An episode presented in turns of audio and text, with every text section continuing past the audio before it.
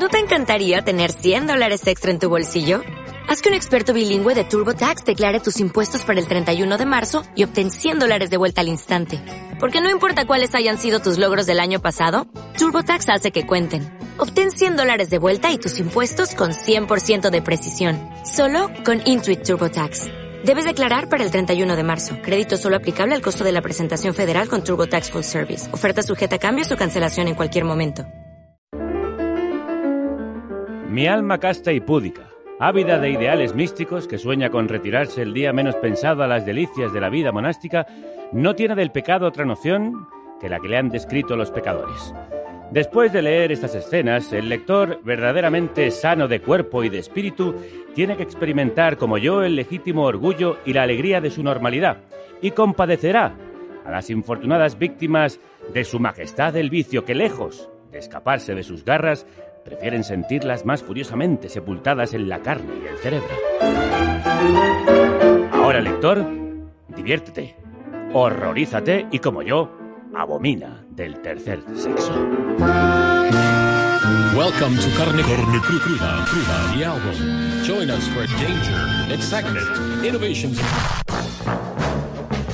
Esto decía Álvaro Retana, escritor, periodista, modisto y letrista de cuplés en Las Locas del Postín. Habrá que contar quién era, ¿no, Javier? Un personajazo, un dandy, autor de novelas frívolas, como Las locas de Postín, que eran libros picantes y galantes típicos de principios del siglo XX. Y él fue uno de los primeros escritores gays en España, un rojo y mariquita, según decían los fascistas españoles, que iba, por cierto, a las manifestaciones obreras con mono de Por seda. favor, qué clase, qué grande. Hay una biografía muy recomendable de Luis Antonio de Villena que se llama El ángel de la frivolidad y su máscara oscura. Titulazo. Bueno, ¿y tú qué tal, Javier? ¿Cómo estás? Bien, ¿y tú? Muy bien, emocionada y agradecida. Solamente puedo decir gracias por venir. Por eso también, pero sobre todo por el programa de hoy. Eh, vamos a hablar de las sin sombrero, Sí, esas señora. mujeres y poetas del 27 y de otras disidencias de esa generación única. Nuestra edad de plata después del siglo de oro. Así es. Se viene programaco. Sí, pero además que no venimos a horrorizarnos, sino a divertirnos, hablando de vicios, pecadores, viajar al pasado, aprender de él, con un nuevo especial de historia, no podía ser de otra manera, con Puto Miquel Crudo Díaz, ¿cómo estás? Crudos días, muy bien. Sí, sí. Hoy viajamos a un momento muy peculiar de la historia. Uno con un dictador en el poder, pero todo un movimiento en las calles, los ateneos y los locales nocturnos que luchaba por empujar los límites de la corrección social y de la tradición. Ah, esta me la sé, la movida madrileña.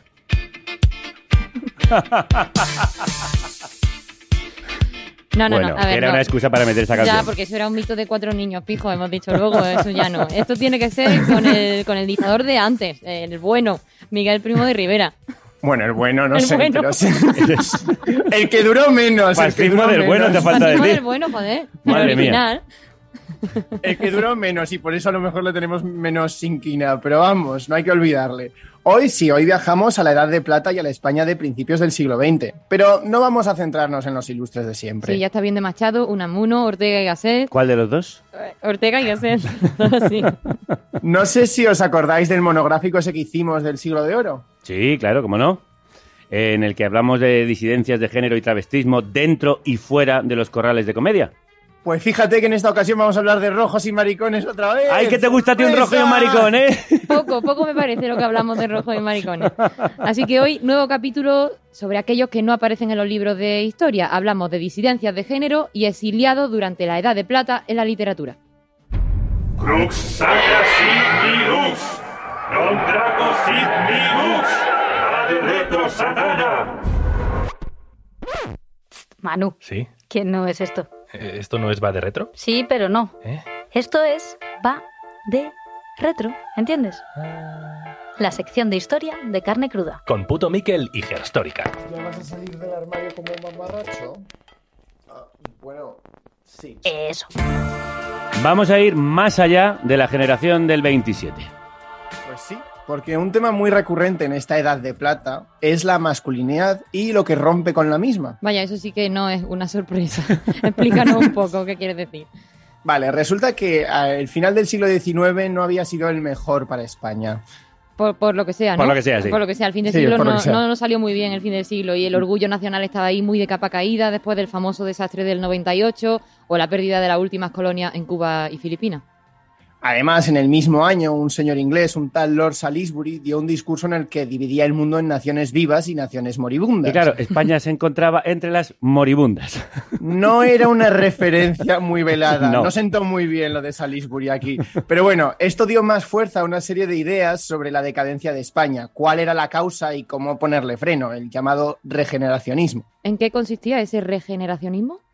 Bueno, pues como corriente era muy variada. Proponía, por un lado, la educación de la población, además de disminuir la influencia de la Iglesia.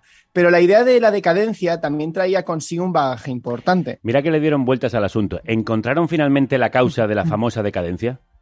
Bueno, pues estamos en una época en la que la decadencia social se relaciona con la degeneración biológica, física y mental de la raza. Razas fuertes darían pie a naciones fuertes. Así que mm, calcula. Mm, Suena todo estupendo, ¿no? Como el caldo de cultivo perfecto para el racismo, el clasismo, la masculinidad sí, tóxica. sobre todo si tenemos en cuenta a quién se ha dirigido normalmente el insulto degenerado. Sí. Exactamente. En Los males de la patria, el geólogo Lucas Mayada escribía que El pueblo español posee menos virilidad en el presente que en otros tiempos pasados. ¡Os estáis amariconando! Traducción. Así va España, hombre. Esta feminización del hombre se veía como la causa del declive nacional. Y en esta época la categoría del homosexual ya se había creado, no estamos en el siglo de oro que teníamos problemas. Así que tenemos a todo un conjunto de psicoanalistas, sociólogos, políticos y demás buscando sobreanalizar dos cosas. Eh, me la sé. ¿Por qué existen los homosexuales y cómo impedir que existan? Din, din, din, din, din. ¡Respuesta acertada! Acierto. Sí, tenemos a médicos diciendo que hay fisionomías y cuerpos más dados a la falta de virilidad, o culpando al trabajo intelectual y la ciudad de crear bohemios hipersensibles y viciosos. El tópico del poeta decadente, que, bueno, tanto aparece en películas, libros, obras de teatro, es decir, que se relacionaba el declive nacional con el declive de la masculinidad. Hombre, que el hombre bueno y patriota es ese que lleva por bandera la masculinidad pues más normativa y aquellos entendidos como afeminados eran un riesgo, un peligro para la Mm, sociedad. precioso todo. Claro, claro. Se queda Pues sí, un eh, país. Eh, pues es que tenemos que, eh, vamos, a machar a los hombres. Incluso en las vertientes más progresistas de esta regeneración, la modernización de la sociedad podía venir con una liberación sexual, pero la homosexualidad siempre era el límite, vista como una degeneración de lo moderno y lo extranjero. Si es que la culpa lo tenéis los maricones, de todo lo que nos Sí. pasa. Además, la necesidad de regenerar la raza sería azuzada por otros desastres nacionales como la guerra del Rif en Marruecos. Que no, no, no, no, fue bien tampoco. Pero No. bueno, esta visión de la homosexualidad como decadente, urbana y una inversión de la masculinidad también se encontró con una respuesta. Yo me voy todas las tardes a merendar al Hotel y tras el té suelo hacer mil locuras con un galán que está loco por mí. Juntos a bailar salimos, nos enlazamos con pasión y al final tengo yo que decirle ¡Qué monos! No sé si parecemos las muñequitas que están en la tarta. Sí, un poquito sí. Bueno, es que estábamos bailando para los que lo queráis ver en Twitch o en YouTube. Para los que estáis escuchándolo en podcast, pues eh, lo disfrutáis y lo imagináis en Lo vuestra imagináis. cabeza. Y del riff de Marruecos hemos pasado al Ritz. ¿Qué nivel? Bueno, ¡Qué es bien que- hilado! Hombre, hombre, no, es que aquí con postín. Todos estos riesgos para el espíritu nacional y la virilidad se veían ejemplificados en dos figuras, el aristócrata y el bohemio. Y tenemos unos cuantos iconos que, como Oscar Wilde en el Reino Unido, encarnan este ideal del aristócrata dandy. Sí, gente de familia bien que empujaba un poco más esos límites de la corrección. Porque el estatus y el dinero siempre han dado facilidades, incluso dentro de la opresión, claro. Claro, para, eh, pero también son figuras que abrazan ese mismo tópico que se utilizaba para atacarles. Hombres creativos e intelectuales, con muchos talentos desde la música, la literatura o el diseño, que se convirtieron en vanguardia cultural, aunque tal vez no de la que vamos a oír más a menudo. Ya hemos citado a Retana, pero danos otros nombres, Miquel. Bueno, pues antes de Retana estuvo Antonio de Hoyos y Vinent, marqués de Vinent y epítome de lo que era ser un dandy, un miembro de una aristocracia en declive que cuida mucho su aspecto y el consumo estético. A menudo se le veía con un monóculo y siempre bien peinado, fuera en el Ritz o en el cabaret de turno, y aunque era noble, se rebelaba contra su propia clase. Vamos, que se juntaba con gente de menor cuna. ¿qué? O incluso que se iba a los bajos fondos. ¡El escándalo! ¡Escándalo! Además, con una literatura influida por el modernismo y el decadentismo, volcada en el mundo interior y que abrazaba esa rebeldía, esos ambientes burdos y, y la contrapelo.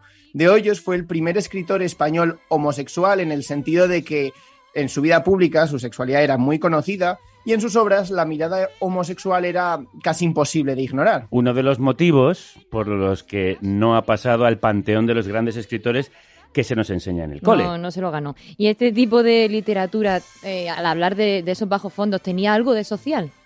Bueno, pues para explorar un poco más cómo se relacionaban la disidencia, la sexualidad y lo médico con la literatura, vamos a hablar con Raúl Navarro Méndez, doctorando en la Universidad del País Vasco, donde estudia la construcción sociohistórica del sujeto homosexual precisamente en los años 20 y 30. Se viene entrevista interesante, ya te lo voy Sí, diciendo, sí, sí, Violeta. ¿eh? Raúl, crudos días. Hola, crudos días. ¿Qué figuras de autoridad intentaban crear esa categoría del homosexual? Pues bueno, en España, dentro de todo este panorama que estáis relatando, las centrales, lo que sería central sería doctor Gregorio Marañón. Sin él no podemos entender lo que es la construcción del discurso hegemónico. En España, o Jiménez de Asúa, por otro lado, Emilio Donato, César Juarros o Hildegard Rodríguez. ¿Y qué decían al respecto? Pues ellos mantuvieron una obsesión absoluta por la definición de género, ¿no? O sea, era súper necesario generar buenos hombres y buenas mujeres, el buen cuerpo nacional en España. Ujú. Entonces, las Marañón, desde la endocrinología, pues lo que relata, o sea, lo que construye es la, su teoría de los estados intersexuales, en la que, dependiendo de, tus, de tu formación orgánica y de tus secreciones hormonales, pues acababa siendo hombre, mujer, dependiendo si había habido alguna mutación ahí en la gónada, y en el caso de que eso no hubiera funcionado bien, aparecían los estados intersexuales, ¿no? que podían ser permanentes, como podría ser el hermafroditismo o ciertas homosexualidades, o transitorias, como otras homosexualidades. ¿No? Este planteamiento es muy interesante o sea, y muy troncal porque o sea, el debate de homosexualidades innatas o congénitas y por lo tanto que vienen de, la, de ciertos ambientes sociales va a estar ahí, va a sobrevolar constantemente el periodo de entreguerras en España. ¿no? ¿Y hasta qué punto había un interés médico en buscar explicaciones a las sexualidades disidentes? Claro, pues en la línea que, que estoy presentando, claro, la categoría homosexual se había creado pues, eh, 60 años antes o 50, dependiendo, y había que darle un contenido, ¿no? O sea, era súper importante delimitar lo que era ese género de esa nueva moral burguesa que está imponiéndose en España en esos momentos. Eh, no obstante, por otro lado, seguían en los imaginarios conceptos como sodomía, o sea, perversión, la inversión del instinto, que esto va a jugar un papel importante. A pesar de todo, si bien la homosexualidad va a pasar a ser una enfermedad, o sea, se va a ver como una categoría patológica, el objetivo sería salvar a esas personas y curarlas. ¿no? No. Y también cabe destacar que en España las relaciones entre personas del mismo sexo no estaban penadas, como si lo estaban en Alemania. Uno de los tópicos lanzados contra estos sujetos disidentes fue precisamente el de bohemio intelectual y decadente. ¿Cómo se adaptaron o cómo se enfrentaron a este estereotipo? ¿Podía lo literario subvertir los discursos médicos? Yo pienso que sí, sí. Desde la literatura como otros espacios se pudieron subvertir estos discursos durante toda la década, durante todo el periodo, o sea, viniendo del, del de este decadentismo que presentabas antes, Miquel, yo distingo a grosso modo entre, por un lado, la literatura más frívola, la que viene de ese decadentismo precisamente de principios de los 20, o sea, a lo largo del principio de los 20 y a lo largo de, los 20, de, de, de la misma década, perdón, ¿no? con un estilo más liviano, ambiguo, en el que entrarían pues, Antonio de Hoyos, Álvaro Retana especialmente, que, que ocupa una, un espacio central, ¿no? a través de él podemos ver realmente la evolución del periodo de entreguerras en España, o sea, así lo digo así como otros, pues eh, el Caballero Audaz o Emilio Carrer, o sea, etcétera. ¿no? Y por el otro lado, perdón, ya un momento a finales de los 20 y principios de los 30 en el que ya el paradigma científico y político está absolutamente consolidado, ¿no? en el que ya los responsables de todo este discurso hegemónico eh, ya han publicado todos lo que serían sus tótem del, del nuevo orden, ¿no? que más tarde sería la República, y, o los años 30 en general, ¿no? Y los autores que responden ya lo hacen desde un punto de vista más serio, ¿no? Más en primera persona. Aquí se encontrarían, pues, autores como Alberto Ninfrías, Pedro Badanelli o Alfonso Hernández Catá, aunque de manera, aunque de manera diferente, ¿no? Es lo que yo pienso que es un ejercicio de interpelación absoluta, ¿no? O sea, de respuesta a esa interpelación, ¿no? Incluso Álvaro Retana tiene un momento serio Mm. en la Sodoma entre Botijo en el 33, por ejemplo. Sí, eh, una de las obras de referencia de Retana. Ha hecho el gesto de mm, las comillas, porque es verdad que Retana serio, serio, no era ni siquiera cuando se ponía serio. Aunque luego también hay que decir, y lo hemos eh, advertido antes, que tuvo un compromiso político muy claro, por el que fue señalado por los fascistas antes y después del golpe. Oye, ¿y qué modelos de masculinidad y sexualidad se presentaban en esas obras?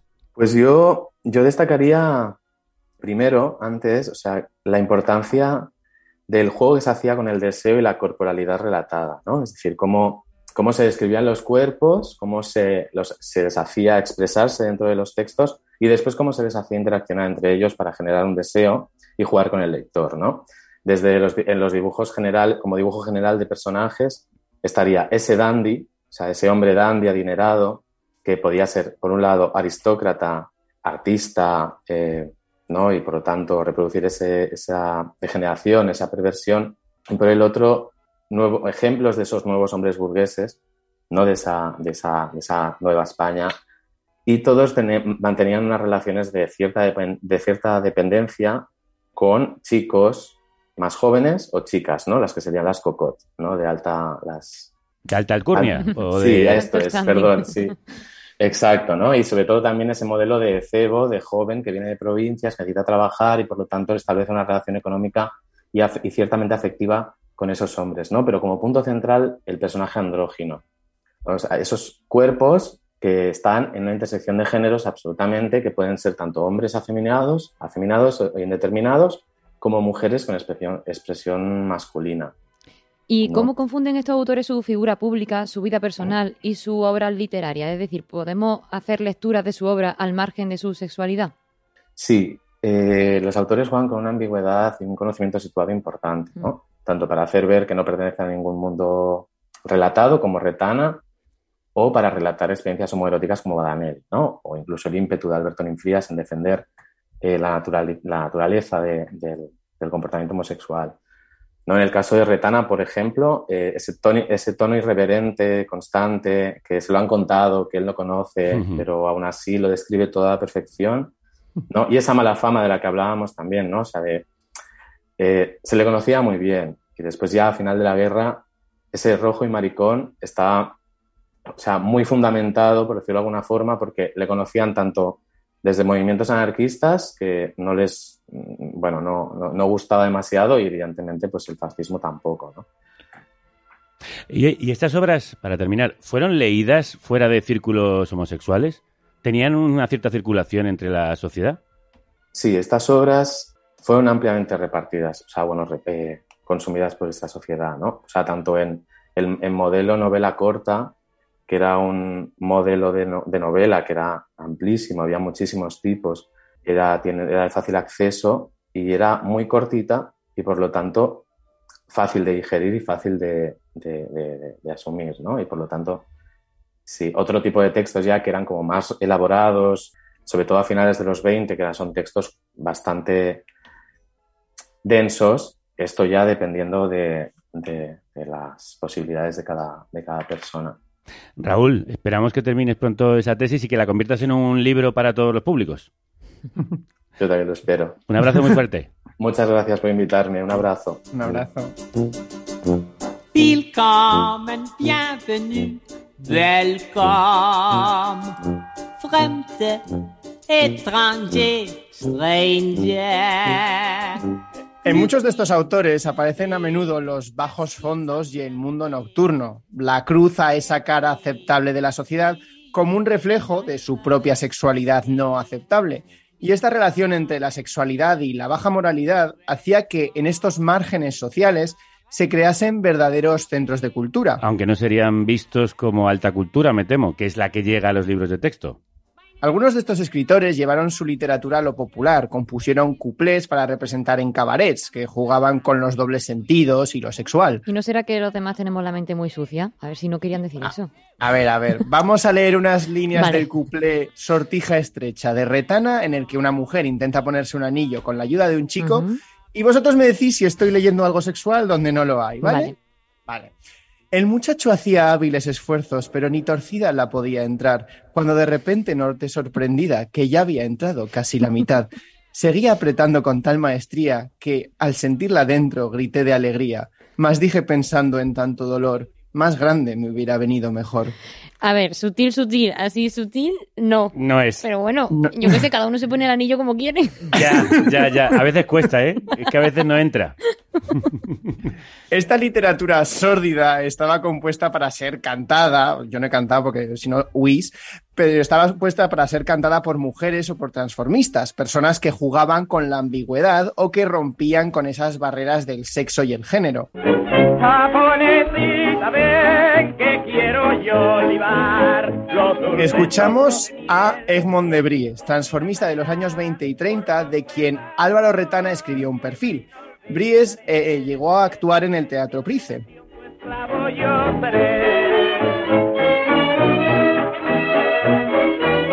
Y me imagino que al ser sobre un escenario ya sí estaría más aceptado por el público de respetables, ¿no? Sí, de Bries se jactaba de que, al contrario que otras transformistas de menos standis, ella tenía imita- que eran imitadoras de famosas. Ella era transformista de verdad. Ella tenía su propio repertorio. Claro que sí. Y fuera del Price, en otros cabarets un poco más sórdidos, pues el público de Debries se transformaba también. Por un elenco, digamos, menos lleno de barbas respetables, supongo. Retana nos describe y hace un catálogo de las locas que iban al cabaret de Debries. Locas profesionales, locas en entredicho, locas por convicción, escandalosas, todas conocidas por sus apodos. La Lopo, La Traviesa, Pepito Rocamora. Me encanta que clientes habituales con nombres tan grandes. Y luego me imagino que también los más jóvenes, ¿no? Que iban a los cabarets pues para conocer y explorar lo que tenían prohibido fuera. Exacto. En España, fuera del ambiente madrileño, otras ciudades también tenían sus propios centros llenos de cabarets. En los años 30, en el famoso barrio chino de Barcelona, destacaría la criolla. ¿Qué figuras encontramos en la noche barcelonesa? Bueno, aquí tenemos, a, por ejemplo, transformistas como Mirko, gran imitadora, entre otras, de Concha Piquer. Bueno, es que el transformismo y el drag siempre ha tenido una relación muy cercana con las estrellas y grandes mujeres de la escena. Ya lo decía la más grande, Rocío Jurado. ¿Qué sería de ti sin esos seguidores que tienen los mariquitas? Que tenéis en general las actrices, las cantantes de tu género. ¿Qué les debes tú a los mariquitas, Rocío? Hombre, yo deberle, le puedo deber un mundo de ilusión, porque ellos son una raza maravillosa que ha creado Dios y respeto como a todas las demás. Y además un mundo que necesita de mucho cariño. Y les debo un mundo de ilusión que ellos crean para el artista. Todo ese mundo maravilloso de la estrella, ellos lo adoran, porque es un refugio para ellos, porque ellos necesitan de ese calor que una en un momento dado le puede brindar. Entonces, como están, aunque ahora no tanto, gracias a Dios, pero han estado muy marginados, entonces eso lo necesitan y es una evasión para ellos. Muera el amor que dice, que engaña, que besa, que araña, que muera el amor que queda, que pasa, que pisa. Menudos temazos me metéis, es que así no puedo continuar. No, claro, así es que no se puede continuar. De todas maneras, hay Con que comentar, alegato, hay que comentar lo que acaba de pasar ahí. O sea, ese momento de Mercedes Milá mm, diciendo ¿cuánto le debes a los mariquitas? Así, ¿eh? Pero Así, mariquitas. No, Así. re- además lo repite, incide en ello. Y yo a la mariquita pues le debo un mundo de ilusión un mundo de y ilusión, fantasía. un mundo de ilusión y de fantasía. Y que son una raza. Sois una raza. una raza. Sois una raza. Angelito de Dios también hay que quererlo. Eran, eran los 80. ¿eh? Vale, Era todo el mundo. Temazo y momentazo. Amamos profundamente a la Rocío Jurado. A la grande. Ay, Ahora cómo vuelvo yo al programa. Nada, Bueno, fin, deja que suene, deja que suene. Vaya por mis venas como un trueno. Espuma blanca, flor de piel. Hierve cuando estoy con él. Amor sin preguntas, sin peros, amor sin cuartel. Lo está cantando, ¿eh? A ver si un día se lanza de verdad y le escuchamos. Que me besas, que me abrazas, que me abrazas. En fin, da igual, paso. Yo hago lip sync como las transformistas. Al tema, al tema, sí, efectivamente. Volvemos, hablando de transformistas, también tenemos a un misterioso personaje en la noche barcelonesa que solo conocemos como Flor de Otoño, transformista que parecía pasar sus horas fuera del escenario en custodia policial. No solo por atentar contra la moral, sino también por sus vínculos anarquistas. Y de quien en 1978 se hizo la película Un hombre llamado Flor de Otoño. Pues mira, esta tengo que verla. ¿Y qué relación tendrían esta disidencia sexual con el socialismo o el anarquismo? Pues una compleja, porque muchos en estos movimientos políticos seguían viendo a la homosexualidad como una degeneración o como una lacra social. Pero muchos poetas y escritores también estaban atraídos por estas ideas revolucionarias. Bien conocido es que a Lorca le asesinaron por rojo y por maricón. De gira esta obra Una noche sin luna de Juan Diego Boto, a quien entrevistamos hace unos meses hablando sobre esta obra. Sí, y si no habéis visto todavía la obra y tenéis la oportunidad, no dejéis de hacerlo, porque es uno de los momentos más estremecedores, más conmovedores que ha dado el teatro de este país en los últimos años. Dicho queda. Pues habrá que verla. A ver, ahí también se ve cómo la disidencia sexual estaría íntimamente vinculada con la disidencia social y la crítica al sistema. En los años 30, el mismo De Hoyos simpatizaría cada vez más con el anarquismo, escribiendo incluso ensayos políticos como El comunismo a través de los bajos fondos madrileños. Vamos, que pese a haber nacido marqués, fue empujado a los márgenes por su sexualidad. Sus escapadas a los bajos fondos en busca de amantes se convertirían también en una motivación social. Como nos cuenta Alberto Mira, Hoyos transforma el tipo de ambiente al que iba en busca de satisfacción sexual en una causa social. A partir del deseo, parece haber salvado las barreras del privilegio. Ist das Kultur, dass jeder Mensch verpönt ist? Wer klug und gut, jedoch mit Blut von eigener Art durchströmt ist. Das gerade Bueno, como soy muy fan, sé que está sonando Utalempa, pero cuéntanos qué está cantando.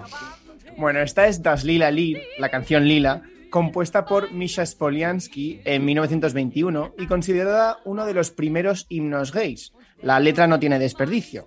Dice, quieren prohibirnos por ley a quienes en el placer nos sentimos de la misma especie y aún así la mayoría estamos orgullosos de estar hechos de distinta madera. Otra vez a bailar. Hoy, hoy, hoy estamos de fiesta, es casi viernes. Que es viernes por lo menos, ¿no? Que tenemos que comentar algún día que tiene las manos de muerto. Y yo estoy muerta siempre aquí. O sea, Tiene las manos frías como el Intento témpano. parecer que estoy viva, pero estoy muerta por dentro.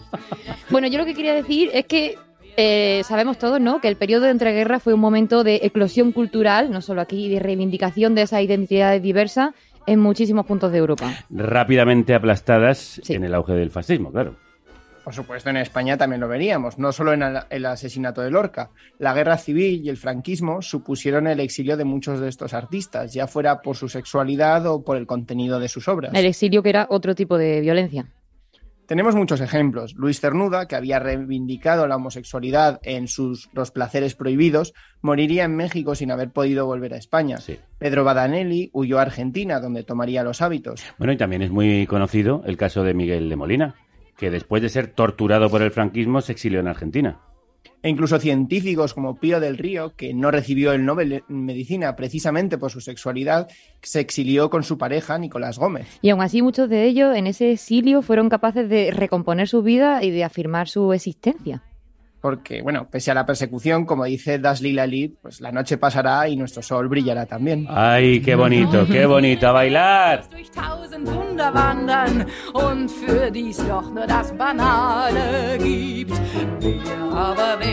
¿Bailamos otra vez? Es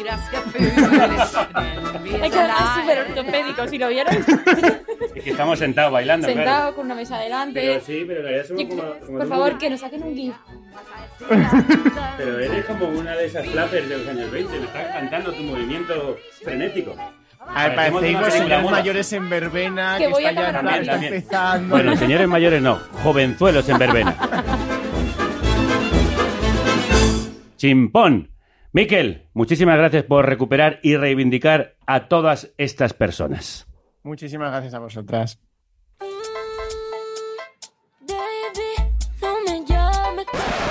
No, no, oye, llámanos, por favor. Sí, que estamos deseando ir de lado a lado.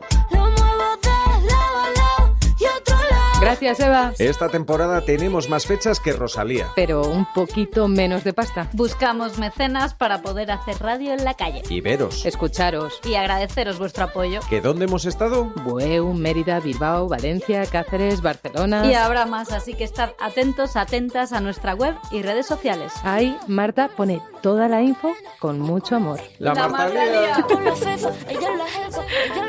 Seguidnos. Seguidnos a ver si nos pilláis, que somos como el correcaminos. Madre mía. Siguiente parada, Bilbo. Nos vamos al Festival de Urbanismo y Ciudad Urban Bad el próximo 3 de noviembre. Construiremos el apocalipsis arquitectónico dentro de una iglesia. Sí, así es. Nos vemos en la sala Bilbo Rock eh, a las 7 de la tarde con un elenco de voces que nos ayudarán a imaginar las ciudades del futuro.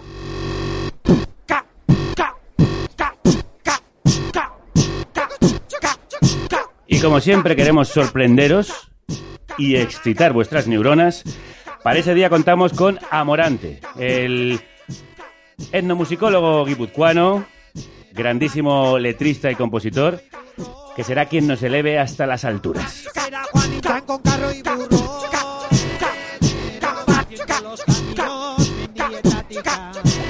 La entrada es gratuita, pero hay que reservar invitaciones en la web de Urban Bad, así que corred que se acaban.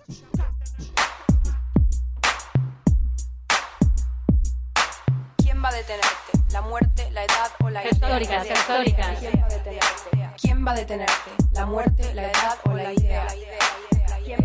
Históricas. Tanto que siente eufórica, ante que histérica, histórica, de tanto encanto. ¿Dónde están las mujeres en la historia? Fabrica hormona, calienta, lubrica, Eh, no sé si sabes que normalmente hasta ahora tienen que venir las históricas y nunca aparecen. Porque están ocupadas por lo que sea, tienen que hacer cosas. La historia es muy larga. Tienen que ir a recorrerla entera y claro, no les da tiempo a llegar. cuenta que al final, ¿cómo van a llegar puntuales? Bueno, que- ¿te parece si la llamamos? Venga, Eva, dale. marca. Ya estamos marcando. A ver dónde se han metido. ¡Oh! Pero bueno, Buenos y- y- buenos días. ¿Y ese oleaje, esa gaviota? ¿Dónde os pillamos? ¿Ese barco? Bueno, estamos a bordo del Vendam. Ese es uno de los barcos en el que exiliadas y exiliados españoles pudieron salir de Europa después de la guerra civil. ¿Me equivoco? Sí, efectivamente, muy bien, muy bien. Es más, estamos en el 17 de mayo de 1939 a puntito de llegar a Nueva York. Mírala. Que luego, hija, nos toca autobús hasta México. Mm, Oye, y antes de coger el bus, ¿qué te digo yo? ¿Podéis pasar por el estudio y encargaros de vuestra sección? Venga, que sí, que vamos para allá, que tenemos mucho que contaros. Venga, mete la máquina de tiempo. ¡Ah! ¡Convulsiones! En la radio las convulsiones, si no las haces con la voz, eh, no funciona. No, que a Twitch, a Twitch. Yo, a Ella es que es todo para el Twitch. Ya están aquí. ¡Wow! Oh. ¿Qué tal? ¿Todo bien? Siempre te pegas unos viajes espaciotemporales espectaculares, ya, ¿eh, además, Sara? Es un poquito ya más Eh, complicado, sí, ¿eh? ¿no? Bueno, pero yo pensaba que hoy ibais a hablar de la exposición de las sin sombrero y de las mujeres de la generación del 27 que tiene lugar en Madrid. Bueno, y ese es el tema que vamos a tratar, pero queremos aprovechar y detenernos en un tema fundamental para las mujeres de esta generación, el exilio. Medio millón de personas partieron al exilio ante el avance del ejército sublevado y de la represión de la dictadura aquí en España. Y la mayoría huyeron a Francia entre enero y febrero de 1939, atravesando los Pirineos en pleno invierno, bajo los bombardeos y en condiciones muy precarias. Y al llegar, además, separaban a las mujeres y a los menores de los hombres que eran internados en campos de concentración. Pues sí, eso lo relató Luisa Carnes en su obra De Barcelona a la Bretaña francesa. Su mecanoscrito original lo podemos ver en la exposición que acaba de inaugurarse en el Centro Cultural Fernán Gómez de Madrid y que, bueno, pues trata de un testimonio que no se llegó a publicar hasta el 2014. Que la mayoría de estas obras se publicaran en el exilio, algunos años después, supongo que es uno de los factores por los que sus relatos son desconocidos. Pues así es. Estos escritos son una pieza histórica fundamental para conocer pues cómo consiguieron huir o qué supuso para sus vidas y para sus profesiones establecerse en otros países. Muchas de las protagonistas de la exposición Las sin sombrero formaron parte de esta diáspora española. Contad vuestras angustias del destierro. No tengáis vergüenza. Todos las llevamos dentro. Puede que la fortuna os haya tendido la mano, pero ¿y hasta qué eso sucedió? Contad vuestras noches sin sueño, cuando ibais empujados, cercados, muertos de angustia. Habéis pertenecido al mayor éxodo del siglo XX. Ha llegado el momento de no tener vergüenza de los piojos que sacábamos entre el pelo, ni de la sarna que nos comía la piel, ni de la vitaminosis que nos obligaba a rascarnos vergonzosos en el cine. Nos habían sacrificado. Éramos la España del vestido roto y la cabeza alta.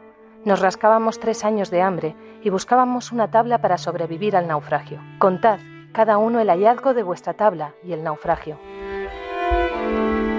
Impresionante, ¿no? Este fragmento es María Teresa León en su imprescindible Memoria de la Melancolía. A los que tuvieron que huir, canta en primer exilio el poema de Ernestina de Champursin, una muy querida amiga mía, la que ya conocéis porque ha venido a este programa, la grandísima Sheila Blanco. Carretera en huida, como lloran los niños junto a ese baúl mundo abierto en la cuneta. Ya no hay sitio en la casa, la única esta noche. Un caballo se ha muerto al borde del camino y no lo han devorado solamente las moscas. Pronto llegará el día con sus incertidumbres. Hay alguien que regresa a lo que no se sabe. Otros siguen caminos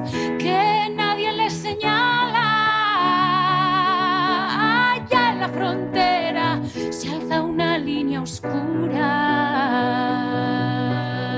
Hay un sabor a playa que ronda por las calles y los que no han dormido sacuden de sus frentes el olor del insomnio, el trenecillo eléctrico ha traído un puñado de poemas recientes y un trozo de paisaje como tiernos obsequios para que las palabras, para vivir con ellas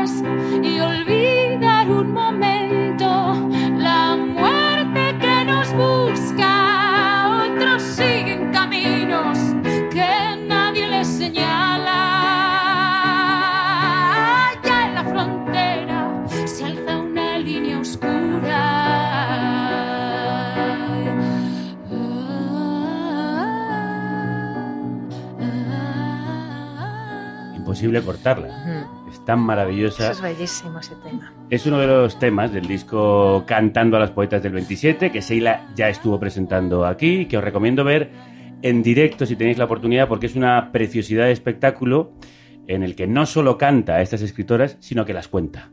Bueno, Sara, pero hace un rato estabais en un barco. ¿A quién buscabais? Bueno, en el Bendam viajaron la periodista y escritora Luisa Carnés y la artista Manuela Ballester. Gracias a las gestiones del gobierno mexicano a finales de abril de 1939, integrantes de la Junta de Cultura Española que estaban en Francia pudieron salir al exilio mexicano junto a sus familias. Que México fue uno de los países que más personas exiliadas acogió, ¿no? Sí, mira, un par de meses después, en julio del 39, la escritora Silvia Mistral llegó a Veracruz a bordo del Ipanema, junto con otras mil personas refugiadas en un viaje organizado por el SERE. ¿El SERE? ¿Qué es eso? Pues mira, el gobierno de la Segunda República creó dos organismos para gestionar el exilio republicano. Uno fue la Junta de Auxilio a los Refugiados Españoles, el JARE, Ujú. y otro fue el Servicio de Evacuación de Refugiados Españoles, el SERE. La evacuación de la población española republicana con destino a América sumó más de 20.000 personas. ¿Y Silvia Mistral escribió sobre esa experiencia? Sí, su nombre real era Hortensia Blanche Pita, aunque firmaba como Silvia Mistral. ¿eh? Ella publicó Éxodo, diario de una refugiada, en 1940 en México, pero no fue, y atención que esto duele mucho, hasta el 2009 que sus memorias fueron reeditadas en España. Vaya. En ella pues cuenta la caída de Barcelona, su ida a Francia, el internamiento en campos de refugiados, el maltrato recibido y su posterior estancia en un pueblo del interior. Supongo que la censura evitaría que esas publicaciones llegaran a España durante la dictadura, como le pasó a ella. Mm, y también pasó, por ejemplo, con la escritora Cecilia G. de Guilarte. Ella, por ejemplo, tenía 20 años al comienzo de la Guerra Civil, en la que fue corresponsal, y en 1940 embarcó con su familia en un buque llamado Cuba, con destino a México. Parte de la crónica de su viaje fue publicada en 1972 en el periódico La Voz de España, hasta que la censura lo prohibió, claro. Varios capítulos de su manuscrito estuvieron inéditos hasta el 2001, cuando se publicó íntegro su libro Un barco cargado de. Llegues a Trujillo verás que hasta los chiquillos que salen a recibir. No te darán más la lata,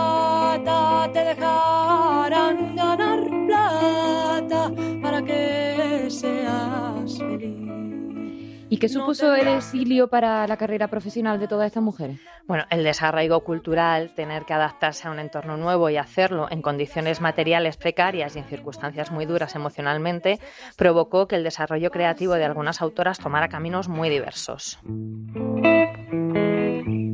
Estoy cansada de no saber dónde morirme. Esa es la mayor tristeza del emigrado. ¿Qué tenemos nosotros que ver con los cementerios de los países donde vivimos? Habría que hacer tantas presentaciones de los otros muertos que no acabaríamos nunca. Estoy cansada de hilarme hacia la muerte. Y sin embargo, tenemos derecho a morir sin concluir la historia que empezamos. Porque todos los desterrados de España tenemos los ojos abiertos a los sueños. María Teresa León, Memoria de la Melancolía. detrás de un pase usted. Estas autoras eh, volvieron a tejer redes de apoyo y realizar proyectos colectivos, pero el hecho de ser reducidas a su condición de refugiadas en el país de acogida y de exiliadas en el de origen limitó el alcance de sus obras. Eso, sumado al ser mujeres en una sociedad global que las relegaba por serlo, condicionó el reconocimiento a sus carreras, pues, tanto artísticas como literarias. Bueno, y además supongo que cada experiencia vital sería distinta. Pues sí. Cuando la poeta Ernestina de Champurcín y su marido llegan en 1939 a México, lo hacen con lo justo.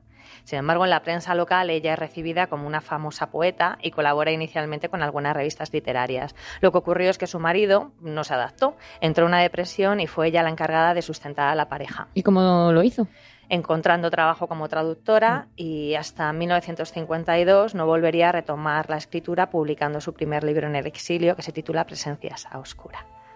Su producción literaria creció y la compaginó con colaboraciones en proyectos sociales. Mm, Imagino que no todas las experiencias serían tan productivas como las de Champurcín. Pues contrasta, por ejemplo, eh, su- el exilio de Rosa Chacel. En abril de 1940, eh, esperando en Francia para poder embarcar rumbo a América, comienza un diario íntimo que mantuvo durante más de 40 años y que editó en 1982 como el, con el título Alcancía, ida y vuelta. Pero Rosa Chacel no estuvo en México, ¿no? Vivió durante 30 años en Río de Janeiro. Mm, Y allí trabajó como traductora y no llegó a integrarse completamente en los círculos culturales cariocas. En cambio, visitaba con frecuencia Buenos Aires, donde consiguió publicar memorias de Leticia Valle. Río de Janeiro, 30 de septiembre de 1965. Señorita Ana María Moix, dice usted en su carta algo sumamente acertado. La tristeza de llevar tantos años ignorada de ustedes, de tres generaciones por lo menos, solo puede ser compensada considerando el silencio que se ha hecho sobre mí como un honor. Sí, es muy cierto, pero ya tengo bastante de ese honor. Ahora quiero que me conozcan. Quiero, sobre todo, que me escuchen. Y eso es lo que me complace y me conmueve de su carta. Rosa.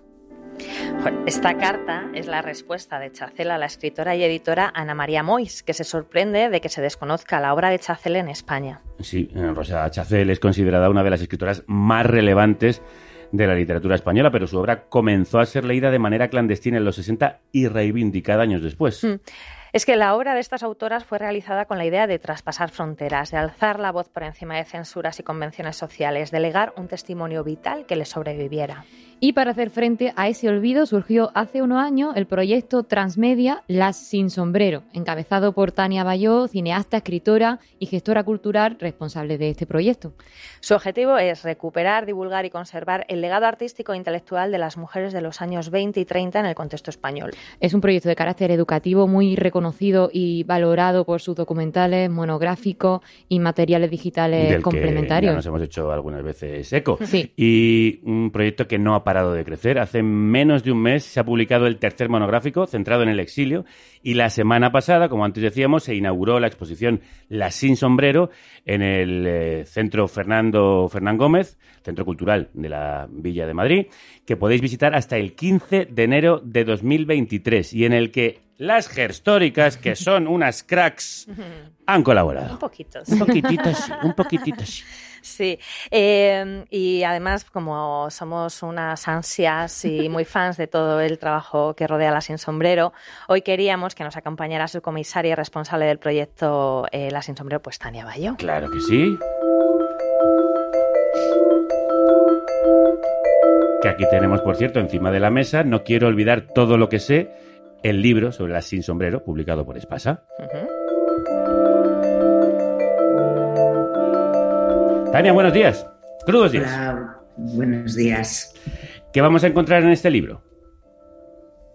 Bueno, en este libro va- vamos a encontrar, ah, es la tercera parte de La Sin Sombrero del proyecto editorial y vamos a encontrar pues toda la experiencia del exilio de algunas de las Sin Sombrero. Seguramente, ah, menos en el caso de Luisa Carnés, pues muy, muy desconocidas, mucho más que las otras, sí, caben. Gracias a la Sin Sombrero, nombres como el de Mada Carreño o Silvia Mistral ahora pues nos son más familiares, pero aún tenemos una deuda pendiente con ellas, así como bueno, pues todo el reconocimiento de la comunidad exiliada y de sus obras. ¿Cómo ha sido el proceso de investigación, de acercarte a ellas y de contactar con sus familias? Bueno, he seguido un poco el mismo proceso que, sí- que llevo siguiendo con la Sin Sombrero desde que empecé este proyecto en 2009.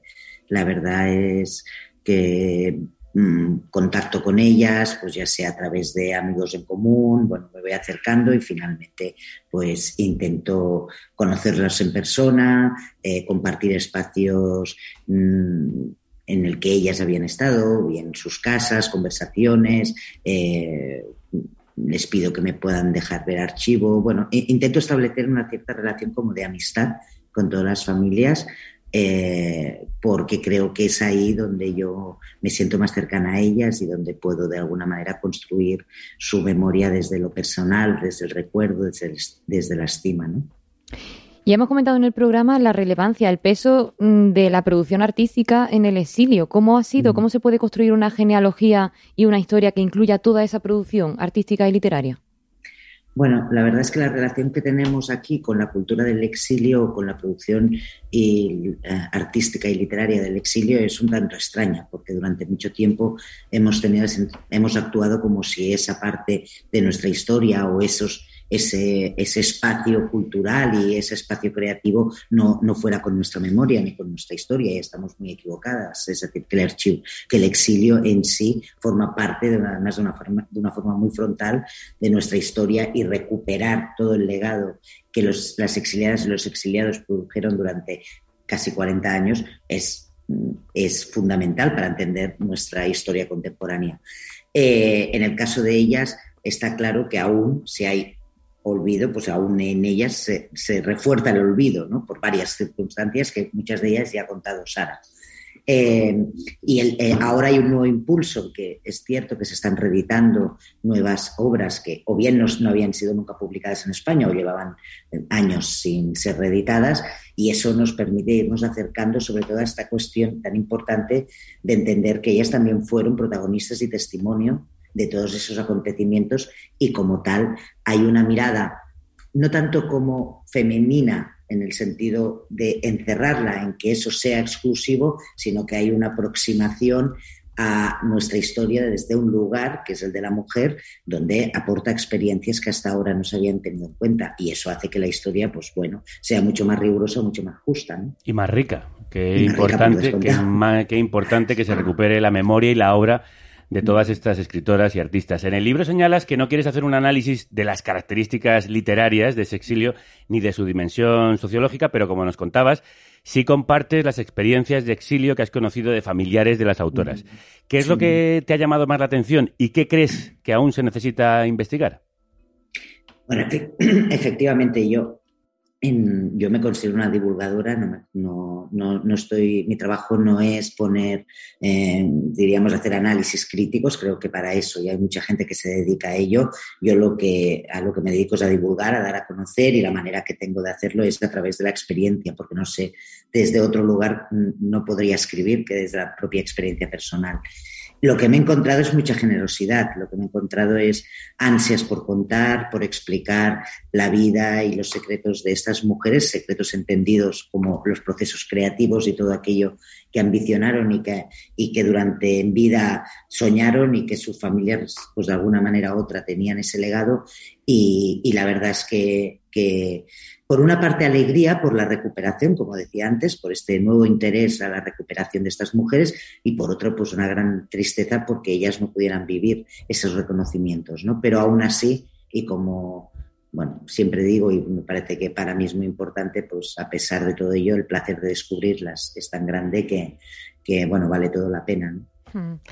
También señalas la debilidad de los mecanismos de transmisión de la historia reciente ¿no? y la necesidad de proyectos de recuperación como, como el de la Sin Sombrero.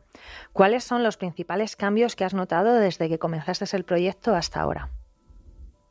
Bueno, está claro que su visibilidad y su interés, ¿no? Yo ahora estoy en una fase también, después de 13 años y 7 de proyecto público, diríamos, en, en una fase de, de, de, ya no tanto de recuperación ¿no? o de divulgar eh, la falta de su memoria, su invisibilización, que aún queda mucho trabajo por hacer, pero creo que hemos avanzado mucho y, y es verdad que ahora nombres como Rosa Chacel, María Zambrano, Rasina Champurcín, pues también por trabajos como el de Sheila, a la que yo también adoro profundamente, eh, eh, son, ya, ya están dando como una gran visibilidad y no hace falta decir todo el, todos los proyectos educativos en los que la comunidad educativa eh, lidera y que están entrando las sin sombrero, las mujeres del 27, dentro de las temáticas escolares o los currículums escolares sino que yo también estoy en una fase ahora de, de, permanencia, de la lucha por la permanencia, que esto no sea claro. fruto de una moda, mm. sino que entendamos que estas mujeres, estas artistas, eh, forman parte de la historia artística y cultural de nuestro país y que tienen que mantenerse y perpetuarse como ellos. ¿no? Tania, sé que será difícil contestar a esta pregunta, pero ¿cuál es la historia que más te toca de estos exilios? De estos exilios. Bueno, eh, Difícil pregunta, ah, porque como siempre pasa, pues la verdad es que con todas ellas tengo cierto, siempre tengo una cierta relación de amor en la que cada una tiene su momento, ¿no? Eh, la, verdad es que, por ejemplo, Silvia Mistral es un personaje que, o es que siempre los es que son como a la par, ¿no? Mada Carreño, ¿no? Es que son dos grandes literatas, es decir, hemos perdido ahí dos plumas muy importantes, ¿no? En el sentido de que ambas, por ejemplo, en el caso de Silvia, publicó solo al poco de llegar a México este maravilloso libro que es Éxodo, Diario de una refugiada, que, como decía Sara, recomiendo que todo el mundo lea. Eh, después escribió un libro eh, muy interesante, sobre todo por su temática y por, por, por, por, lo atrevido, ¿no? por poder publicar algo así en México, que se llama Madréporas, que también se ha reeditado hace poco, que es un diario de maternidad. Eh, desde, el, desde el exilio, ¿no? desde esa soledad, desde ese lugar sin red, sin red familiar y en una nueva patria donde tener que, que sobrevivir y que la vida del cuidado, la vida doméstica acabó pues eh, en, sumergiéndola y en, en el, la rutina y acabó alejándose de la, de la, escritura creativa y nunca más volvió a publicar lo que es un libro. ¿no? Después sí que publicó algunos artículos a modo de supervivencia, pero, pero no, una, no una obra literaria. Entonces, el otro día, justo hace muy poco, su hija eh, Silvia también viajó a Barcelona, estuve con ella y bueno, pues siempre pues esta cuestión de cómo le hubiera gustado a mi madre, ¿no? Poder uh -huh. volverse a dedicar a la literatura. Qué pena lo la que se ha que perdido. Es increíble que hayamos llegado. Muchas creo que hemos leído hace muy poquito Tea Rooms de Luisa Carnet, mm. por ejemplo, y es como cómo hemos estado tantas décadas sin conocer esto. Así que por Mm. ese trabajo, muchas gracias, Tania Bayó, que es autora de No quiero olvidar todo lo que sé y comisaria de la exposición La Sin Sombrero, que estará hasta el 15 de enero en el Fernán Gómez de Madrid. Un abrazo. Gracias, Un un, abrazo. abrazo. Chao. Chao. Bajo la flor la rama, sobre la flor la estrella, bajo la estrella el viento, y más allá no recuerdas, solo la nada.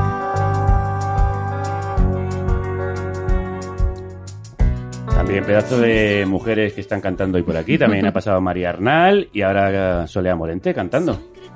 Se lleva la palabra. Temazo. Con la llegada de la dictadura, Sara, la historia del país se bifurca. Entonces, como hemos hablado de las autoras que se exiliaron, te quería preguntar, ¿qué tal le fue a las que se quedaron aquí en España? El control de la dictadura sobre la vida de las mujeres pasaba por decidir qué trabajos podían realizar, qué ideas podían divulgar o qué tipo de relaciones sexoafectivas podían mantener. Para las autoras supuso también tener que adaptarse a un nuevo modelo de feminidad que limitaba su participación en la vida social y cultural y las temáticas que podían desarrollar. ¿Y qué estrategia siguieron algunas autoras republicanas para seguir publicando o exhibiendo sus obras en plena dictadura? Algunas de ellas, eh, durante la posguerra, tuvieron que poner a prueba su capacidad de camuflaje, pues por ejemplo como Carmen Conde, ¿no? que alternaba varios seudónimos según el género que tratara, pues si era religioso o si era infantil. Ojos y oídos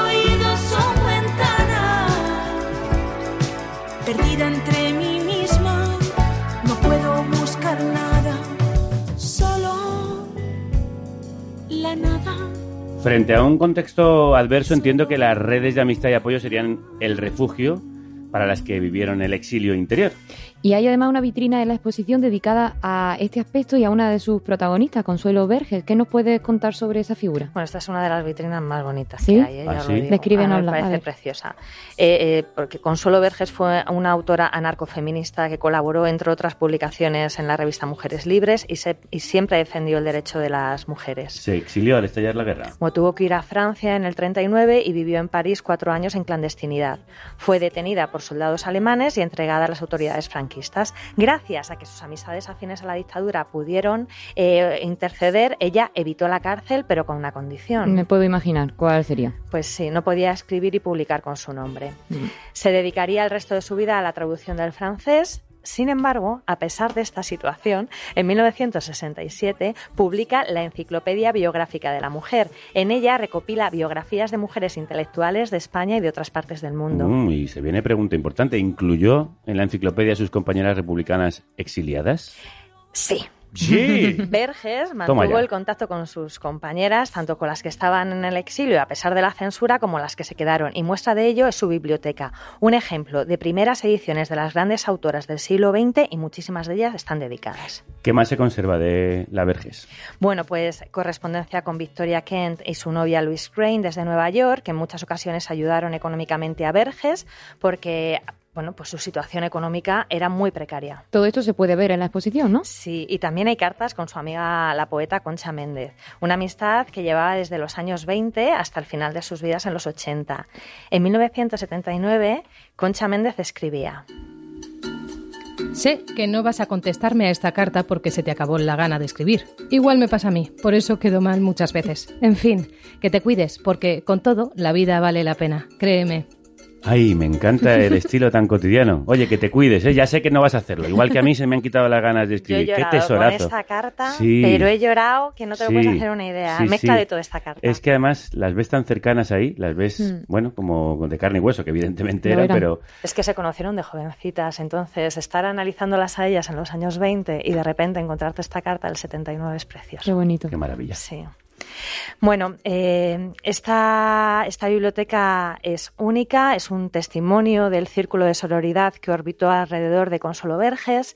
Este espacio del que actualmente se encargan un par de personas necesitan que le preste atención y que se le mantenga, porque es un testimonio de toda una generación de escritoras. Pero ¿cómo puede ser que no tengamos en nuestra narrativa histórica a todas estas mujeres? A ver, me pongo aquí. por- A ver, la pregunta es un poco retórica, pero por favor, Por favor. procede. Con la recuperación de la democracia y todo ese regreso de intelectuales y artistas que volvieron del exilio, se recuperaron las cositas como siempre. El sesgo androcéntrico en la construcción de ese concepto de generación del 27 fue uno de los motivos por el que al final todas estas autoras coetáneas no fueron incluidas en él. Sin embargo, Ellas también volvieron a casa, pero al parecer la historia no las esperaba.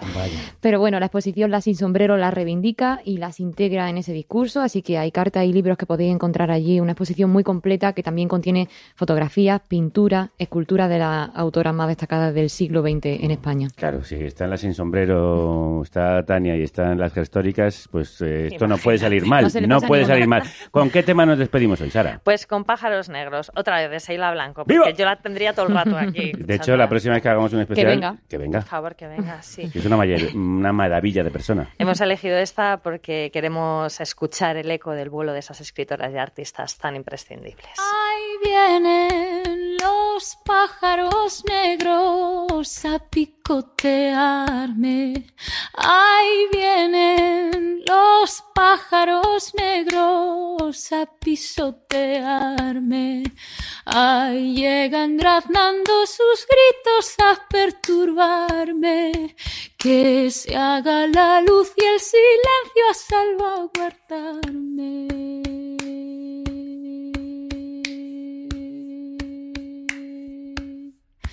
Ahí vienen con sus plumas negras erizando el viento. Ahí quieren clavarme sus garras en el pensamiento. Que dejen marchar a esta pobre con su recuerdo. Que dejen que el cielo me guíe, que yo me pierdo.